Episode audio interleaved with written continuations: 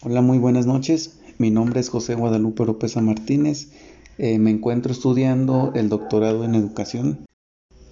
En este podcast hablaremos acerca de la educación y las TICs. Para ello, primeramente definiremos la palabra educación. Eh, según la Real Academia Española, pues aquí nos dice que eh, educar o educación es la acción y efecto de educar. También nos hace referencia a la crianza, enseñanza y doctrina que se da a los niños y a los jóvenes. También eh, eh, lo, define como una construcción por medio de la acción docente. Asimismo, educación eh, se le conoce como cortesía y como una urbanidad. En otras definiciones también podemos encontrar la definición de educación como la formación destinada a desarrollar la capacidad intelectual, moral y afectiva de las personas.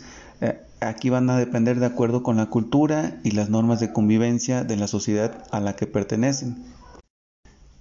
Entendemos así también pues que la educación es un proceso complejo en la vida del ser humano y esto fundamentalmente ocurre en el seno de la familia y luego a través de las distintas etapas de la vida escolar o académica de cada individuo de acuerdo a su nivel escolar, es decir, desde el, desde el kinder hasta la universidad. Recordar así que también la educación puede darse a través de modelos distintos y de diversos rangos de experiencias, pero generalmente está a cargo de un tutor, de un profesor, de un maestro o también de, de un guía, que es esta una figura de relativa autoridad sobre los aprendices, aprendices o sobre los estudiantes. También se encarga de velar por la correcta comprensión de los temas y de resolver las dudas que puedan surgir durante el proceso, ya que pues no todas las personas tienen los mismos mecanismos de aprendizajes similares. Entonces así pues nos podemos remontar a varias definiciones de varios autores eh, que datan de, siglos eh, aquí, por ejemplo, podemos encontrar la definición de Aristóteles, que es un filósofo griego. Eh, esta definición este, data de los años 384 a.C., en el cual pues, eh, este autor, este filósofo griego, nos dice que la educación consiste en dirigir los sentimientos de placer y dolor hacia el orden ético. De la misma forma, también el filósofo inglés John Locke eh, nos habla sobre la consecución de un alma sana en un cuerpo sano y que tal es el fin de la educación. Entonces, como vemos, eh, el, concepto de, el concepto de educación ha variado a lo largo del tiempo, pero sin embargo eh, podemos encontrar que la idea central se encuentra inmiscuida en todas las definiciones. También para Augusto Comte, eh, la educación es la única manera de aprender a vivir para otros por el hábito de hacer prevalecer la sociedad sobre la personalidad. Y bueno, hablando también eh, con relación a las TICs, también es importante mencionar eh, la definición de las TICs.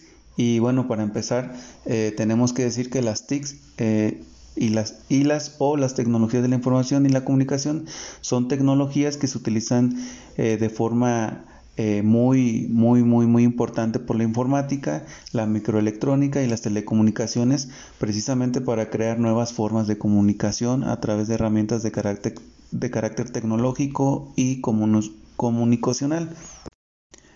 Eh, de, esta, de esta se derivan, bueno, las nuevas formas de procesamiento de la información y esto a su vez logra combinar las tecnologías de la comunicación y las tecnologías de la información.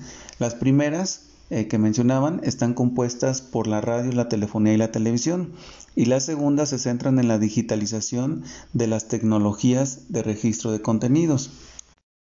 De acuerdo a, los tipos de TICs, eh, nos podemos encontrar eh, tres categorías mediante las cuales se clasifica. Una de ellas es las redes, que son los sistemas de comunicación que conectan varios equipos y se componen básicamente de usuarios, software y hardware. Bien, la segunda categoría eh, son las terminales, que estas son los puntos de acceso de las personas a la información. Algunos dispositivos son la computadora, el navegador de Internet, los sistemas operativos para ordenadores, los smartphones, los televisores e incluso las consolas de videojuego. Y la tercera categoría son los servicios que ofrecen las TICs. En este tipo de tecnologías ofrecen diferentes servicios a los consumidores, entre los que destacan el correo electrónico, la búsqueda de información, la administración electrónica, el gobierno electrónico, el aprendizaje electrónico y otros más conocidos como banca online y e incluso incluyendo el comercio electrónico. Bien, dentro de las ventajas de las TIC tenemos que las tecnologías de la información y la comunicación cuentan con varias características que han, cambiado la forma en cómo las personas se comunican alrededor del mundo. Una de las ventajas es que son instantáneas, es decir, la velocidad con la que se transfiere la información es al instante. Bien, eh, también otra de las ventajas que es inmaterial, eh, ya que la información se puede trasladar de forma inmediata a cualquier lugar a múltiples usuarios. También la ventaja de interconexión, la unión de diferentes tecnologías que posibilitan la creación de nuevas herramientas. El alcance también eh, es una de sus ventajas, ya que tiene una capacidad de impacto en diferentes áreas como la economía, la educación, la medicina, el, gobierno, entre otras empresas. Dentro de la innovación también esto nos habla de su ventaja ya que todo el tiempo están creciendo y cambiando para crear nuevos medios de comunicación. Como podemos observar, este, las TICs eh, han tenido progresivamente una mayor repercusión en la sociedad en general y muy en particular en el ámbito educativo. En este nuevo mundo, si bien presenta grandes ventajas, también genera algunos inconvenientes. Y bien, entonces eh, aquí vemos la relación que existe entre la educación y las TICs eh, vemos que en la actualidad muchos maestros y maestras solicitan y quieren contar con, recursos informáticos y con Internet para su docencia, dando respuesta precisamente a todos estos retos que se les plantean en estos nuevos canales de información. Sin embargo, también la incorporación de las TIC a la enseñanza no solo supone la dotación de ordenadores e infraestructuras de acceso a Internet, sino que también eh, su objetivo fundamental es integrar las TIC en los procesos de enseñanza-aprendizaje, en la gestión de los centros y en las relaciones de participación de la comunicación educativa para mejorar la calidad de la enseñanza. De acuerdo a Albero, en 2002, nos habla aquí que la popularización de las TICs en el ámbito educativo comporta y comportará en los próximos años una gran revolución que contribuirá a la, a la innovación del sistema educativo e implicará retos de renovación y mejora de los procesos de enseñanza-aprendizaje.